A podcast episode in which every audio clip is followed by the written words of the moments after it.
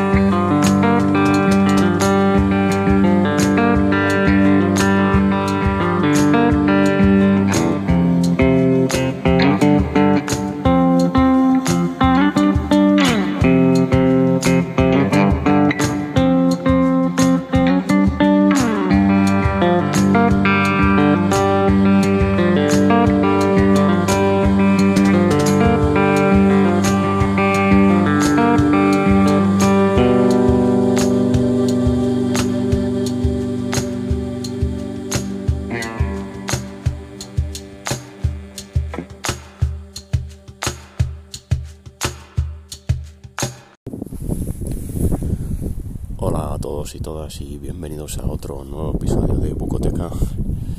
Eh, en un día negro y, bastante desapacible, pues os vengo a hablar de, de un libro que, que trae luz, nunca mejor dicho, un libro luminoso, un libro divertido, eh, no es otro que, Golpes de Luz de Leticia Costas. Eh, bueno, es un libro que, que leímos en el, en el club de lectura de Bucoteca y bueno, voy a intentar haceros un, un breve resumen de su argumento. Eh, nos encontramos pues bueno eh, con Julia, una, una mujer que se acaba de divorciar y, y decide mudarse a bueno pues a su a su Galicia natal eh, bueno de, de, un fallido matrimonio. Y también para, para cuidar a, su madre eh, que es Luz eh, junto, junto a esta pareja de madre e hija pues se encuentra el, el hijo de, de Julia que es Sebas y que bueno tiene la infantil pero a la vez maravillosa creencia de que su abuela es el dios Thor, ya que, ya que ella nunca se separa de, de su martillo y barreando golpes con él. Eh, cuando entra en cólera, se enfada o, bueno, cree que, que, hay que impartir justicia con, con él. Eh, el libro, pues bueno, se adentra también en, en un episodio bastante negro, bastante triste de, la historia de España en general y de, Galicia en particular, como es eh, el narcotráfico. Eh, pero bueno, eh, eso es algo que, que, tendréis que descubrir leyendo, este, este libro. Bueno, la verdad es que uno no puede evitar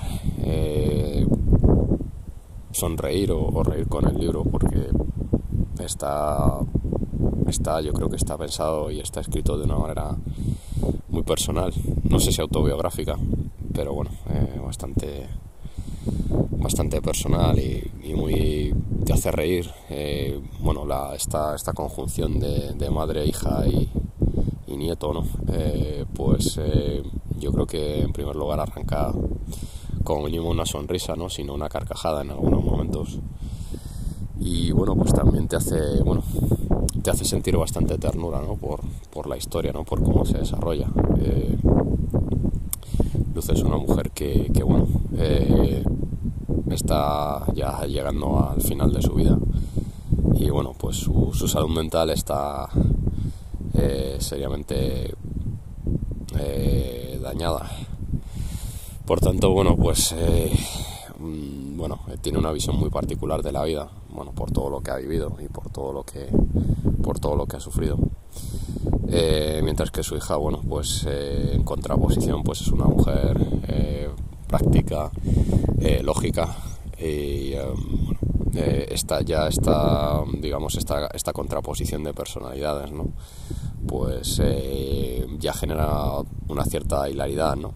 el libro está escrito de una manera que a mí me gusta mucho, puesto que esa eh, te va contando la historia desde tres puntos de vista diferentes, ¿no? De los tres protagonistas.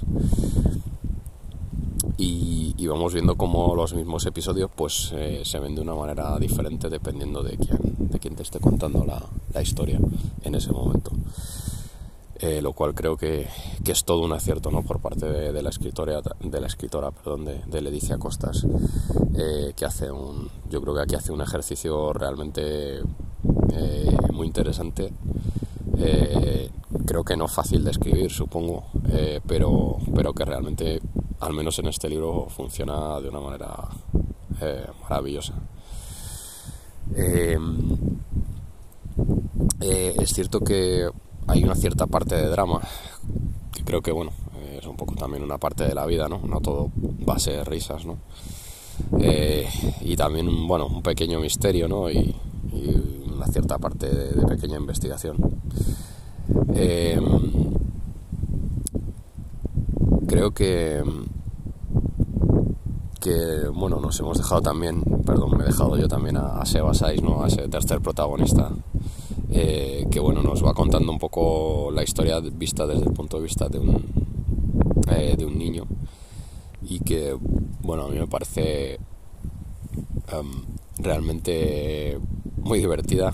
Eh, ya él cree que su abuela es el dios Thor y por tanto pues bueno todo, su pensamiento y, y todas sus actuaciones están em, dirigidas a, bueno, en, ese, en esa dirección, ¿no? en, ese, en ese pensamiento.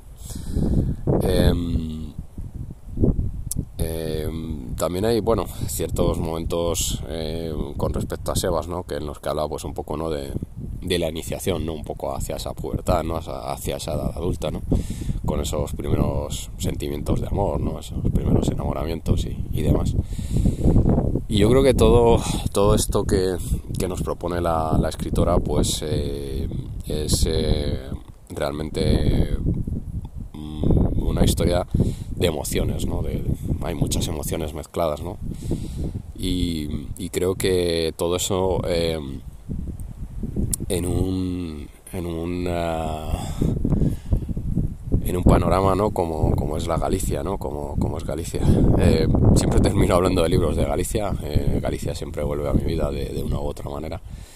Y, bueno, pues en este caso no iba a ser, no iba a ser eh, una, excepción. Además, con el aliciente de que encima el libro lo propuse yo. Así que bueno, está claro que, que bueno. como creo que ya dije en otro podcast hace, hace ya más de un año, es una tierra que siempre, siempre me tira. Y bueno, este libro eh, no deja de, digamos, de infundirme esa, eh, digamos, ese amor por una tierra que no es la mía, eh, pero que, que, bueno, podría perfectamente